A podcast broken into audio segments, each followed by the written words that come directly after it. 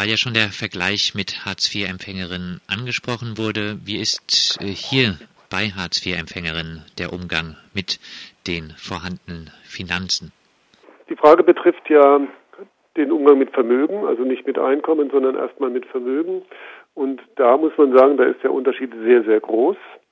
Wenn man Hartz IV bezieht, aber Geld II gibt es einen Vermögensfreibetrag, der beträgt mindestens 3.850 Euro für Kinder und junge Volljährige.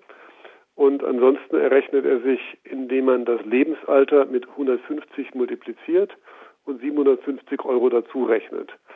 Wenn man also 50 Jahre alt ist, dann beträgt der Freibetrag 50 Jahre mal 150 Euro, macht 7.500 plus 750 macht 8.250 Euro. Bei Leistungen nach dem Asylbewerberleistungsgesetz gibt es keinen Vermögensschonbetrag. Das Vermögen ist voll einzusetzen diese Meldung, dass jetzt äh, Flüchtlinge in Baden-Württemberg etwa 350 Euro nur äh, behalten dürfen und dass dann sogar der Familienschmuck ihnen abgenommen äh, wird. Äh, wie bewerten Sie diese Praxis?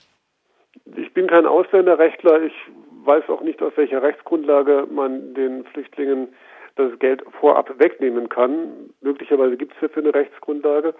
Ähm, ich kann Ihnen nur sagen, wie das sozialrechtlich ist. Nach dem Asylbewerberleistungsgesetz haben Asylbewerber und Flüchtlinge mit bestimmtem aufenthaltsrechtlichen Status Anspruch auf Leistungen. Und diesen Anspruch haben sie erst dann, wenn sie ihr Vermögen vollständig aufgebraucht haben. Und zum Vermögen gehört auch der Schmuck. Es gibt keine besonderen Schonungsregelungen für Schmuck oder für Familiengüter, wie es sie zum Beispiel in der Sozialhilfe gibt, aber auch bei Hartz IV.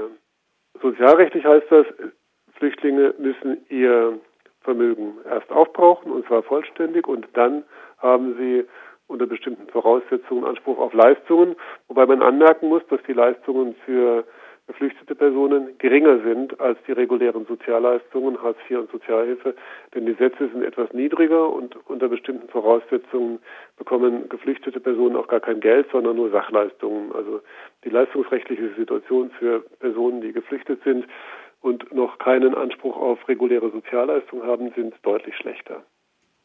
Und so wie ich das verstehe, haben äh, Flüchtlinge, die jetzt einreisen, im Gegensatz zur Hartz-IV-Empfängerin ja nicht die Möglichkeit, äh, sich nicht in den Geltungsbereich des Asylbewerberleistungsgesetzes äh, zu begeben. Heißt, äh, sie können eigentlich diese Abnahme des Geldes äh, nicht verhindern. Heißt, die Praxis gegenüber Flüchtlingen, muss man sagen, ist wahrscheinlich schon nochmal eine Spur härter als gegenüber Hartz-IV-Empfängerinnen. Also nicht nur eine Spur, es ist eine völlig andere Nummer, wenn ich das deutlich sagen darf. Also das Regime des Asylbewerberleistungsgesetzes und darüber hinaus das ausländerrechtliche Regime, dem Flüchtlinge unterliegen, ist äh, unvergleichbar härter als die Regelungen von Hartz IV. Also wenn das verglichen wird und Leute glauben, Geflüchteten gehe es genauso gut oder gar besser, soweit man das gut nennen kann, wie Empfängern von SGB II-Leistungen, also Hartz IV. Da hat jemand also den Schlag nicht gehört oder einfach schlicht keine Ahnung, wovon er redet. Die Bedingungen sind sehr, sehr viel härter in jeder Hinsicht.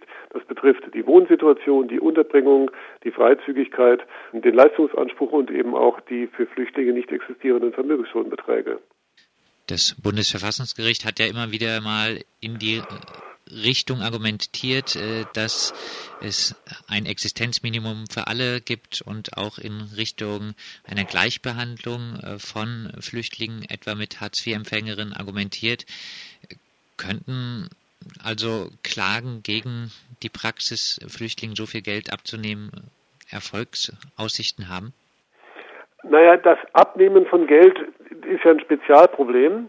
Ähm, was durch diese sozialrechtlichen Fragen und ihre verfassungsrechtliche Dimension erstmal nicht direkt berührt ist. Ähm, das Abnehmen von Geld ist ja ein unmittelbarer Eingriff. Ich weiß nicht, mit welcher Rechtsgrundlage man das begründet. Unmittelbare Eingriffsverwaltung, da hängt die Latte normalerweise hoch. Das ist schon sehr seltsam. Also das kann man sicher überprüfen.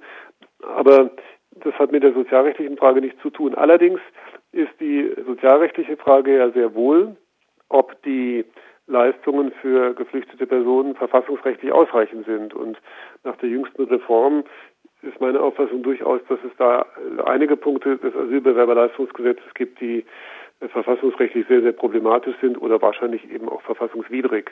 Also gerade die jüngste Reform des Asylbewerberleistungsgesetzes hat ja die Entscheidung des Bundesverfassungsgerichtes aus dem Sommer 2012, die das Asylbewerberleistungsgesetz betrifft, völlig ignoriert. Also man kann auch sagen, mit Füßen getreten. Von daher ist die sozialrechtliche Situation für geflüchtete Personen verfassungsrechtlich mindestens umstritten. Aus meiner Sicht ist sie verfassungswidrig, und zwar zu Lasten der Flüchtlinge. Ziehen wir nochmal den Vergleich zwischen dem Vorgehen gegenüber Flüchtlingen und dem Vorgehen gegenüber Hartz-IV-Empfängerinnen. Immer mehr Geld äh, abzunehmen, bevor äh, dann ein Leistungsanspruch besteht.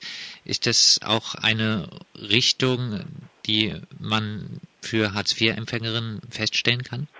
Naja, Hartz-IV-Empfängerinnen und Empfängern wird ja kein Geld abgenommen, sondern die bekommen eben kein Geld, wenn sie über Vermögen verfügen, was das Schonvermögen übersteigt. Da ist im Moment keine Tendenz ersichtlich. Also es ist weder ersichtlich, dass das weniger werden soll, das Schonvermögen, das sogenannte, noch ist ersichtlich, dass es mehr werden kann. Ich persönlich würde es sozialpolitisch für sinnvoll halten, diese Vermögensschonbetragsregelungen zu überdenken, weil die eben Ungerechtigkeiten nach sich ziehen, die ich allerdings nicht für verfassungsrechtliche Ungerechtigkeiten halte. Also ich, ich glaube nicht, dass die Regelungen zum Vermögenseinsatz im SGB II-Bereich und auch in der Grundsicherung, jedenfalls überwiegend, glaube ich nicht, dass sie verfassungswidrig sind. Eine Ausnahme kann man darin sehen, dass Menschen mit Behinderung ihr Vermögen weitgehend aufbrauchen müssen, bevor sie die Teilhabeleistung bekommen, die sie tatsächlich brauchen. Das ist in meinen Augen ein sehr großes Problem. Und da liegt möglicherweise ein Verstoß gegen die Behindertenrechtskonvention. Aber was die Grundsicherung betrifft, das ist mehr eine sozialpolitische Frage.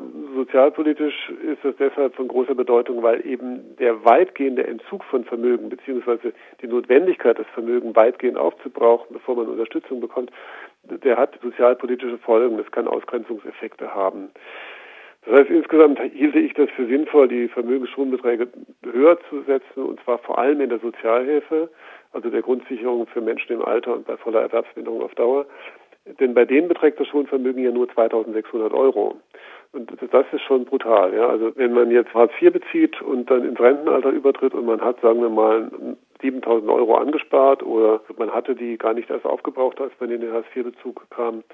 Und dann wechselt man in die Sozialhilfe, dann muss man 5000 Euro verbrauchen, also bis auf 2,6, bevor man Leistungen bekommt. Das halte ich für eines der größten Probleme im Grundsicherungssystem, was die Vermögensanrechnung betrifft heißt insgesamt, äh, was die Teilhabechancen äh, angeht, sind Flüchtlinge einfach noch schlechter gestellt als Hartz-IV-Empfängerinnen. So drastisch schlechter ist überhaupt kein Vergleich. Also das ist ganz entschieden. Also Flüchtlinge sind in jeder Hinsicht sehr, sehr viel schlechter gestellt, was ihre Teilhabemöglichkeiten betrifft, als Empfänger von Grundsicherungsleistungen, sei es nach Hartz IV, also SGB II, sei es nach der Sozialhilfe.